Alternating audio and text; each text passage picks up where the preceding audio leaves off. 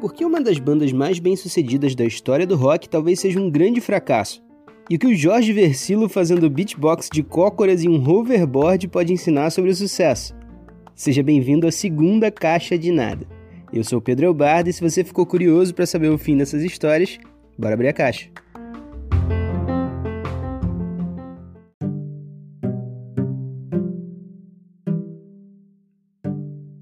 E a primeira história da nossa caixa começa com uma das inimizades mais históricas do rock mundial. Quem acompanha a história do rock já ouviu falar do Megadeth, que é uma das bandas mais icônicas do thrash metal. Mas talvez o mais interessante sobre o sucesso gigantesco dessa banda é que na verdade ele é uma história sobre derrota. O Megadeth foi fundado pelo vocalista e guitarrista Dave Mustaine, que também é um membro da formação original do Metallica, outra banda muito famosa do mesmo segmento.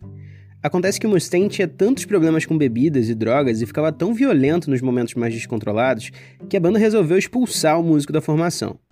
É, e foi esse corte que fez com que o Mustaine se motivasse e colocasse toda a sua força criativa em um único objetivo: criar uma banda para superar o Metallica.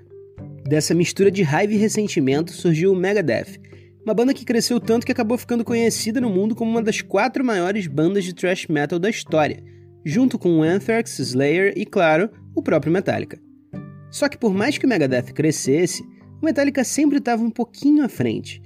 Isso fez com que o Mustaine sempre se sentisse como um derrotado, não importa o quanto os fãs, o mercado e o cenário do rock valorizassem suas criações. Essa história é perfeita para mostrar que os parâmetros de sucesso de cada pessoa são diferentes. Para quase qualquer pessoa que gosta de viver de música ou que sonha em viver com música, a situação geral do Megadeth é um sonho. Mas para o fundador, o sucesso estava em uma comparação com outro sucesso, sempre um pouquinho maior. Como a régua de sucesso do Mustaine era o Metallica, e ele era o líder do Megadeth, ele nunca se sentiu bem sucedido, até há poucos anos atrás. Talvez seja por isso que falam que não tem ninguém mais triste em uma Olimpíada do que os donos das medalhas de prata. Aparentemente, sucesso é um ponto de vista, né?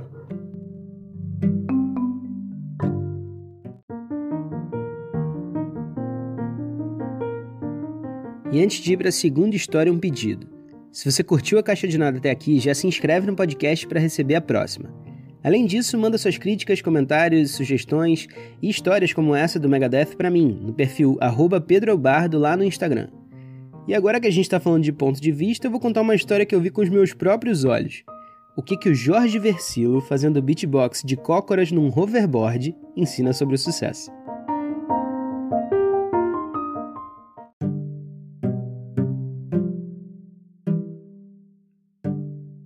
Bom, essa história começa em um de vários shows do Jorge Versilo que eu já fui com a minha esposa. Sim, é isso aí, eu fui a muitos shows do Jorge Versilo.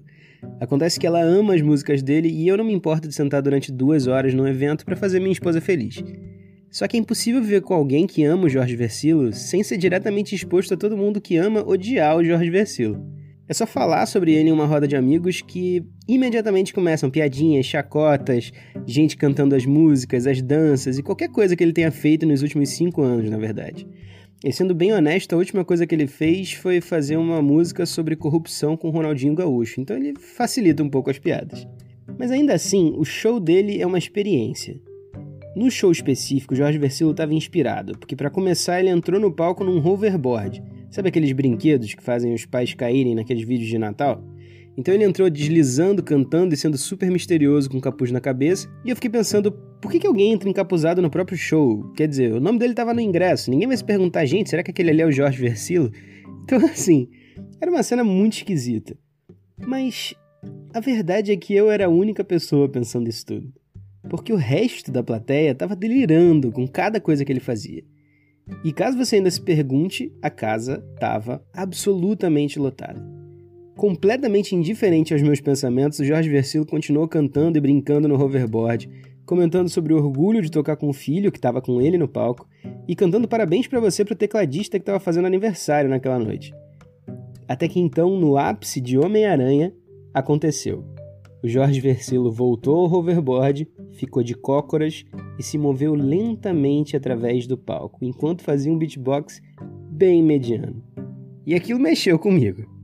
Mas eu demorei para entender o que, que aquela cena estranha estava falando para mim.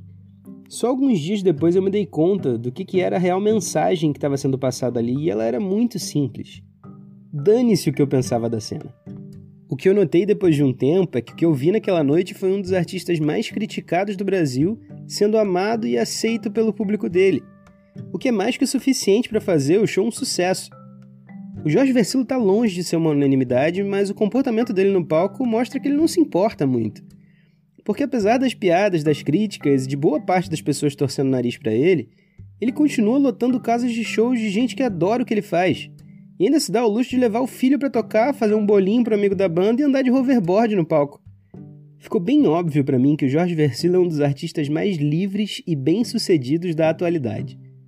Não porque ele tá bilhardário como um Kanye West, mas ele é extremamente confortável com quem ele é e o que ele faz. Tanto que ele continua fazendo e visivelmente se divertindo quando faz as maluquices de palco, sem ligar muito para as críticas de quem gosta de odiar ele.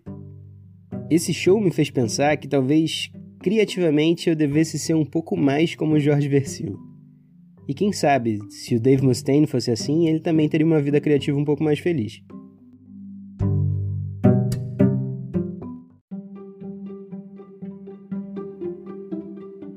Esse é o fim da segunda caixa de nada e eu espero que você tenha curtido as histórias que saíram de dentro dela. Queria terminar essa caixa com uma pergunta: Qual foi a melhor definição de sucesso que você já ouviu?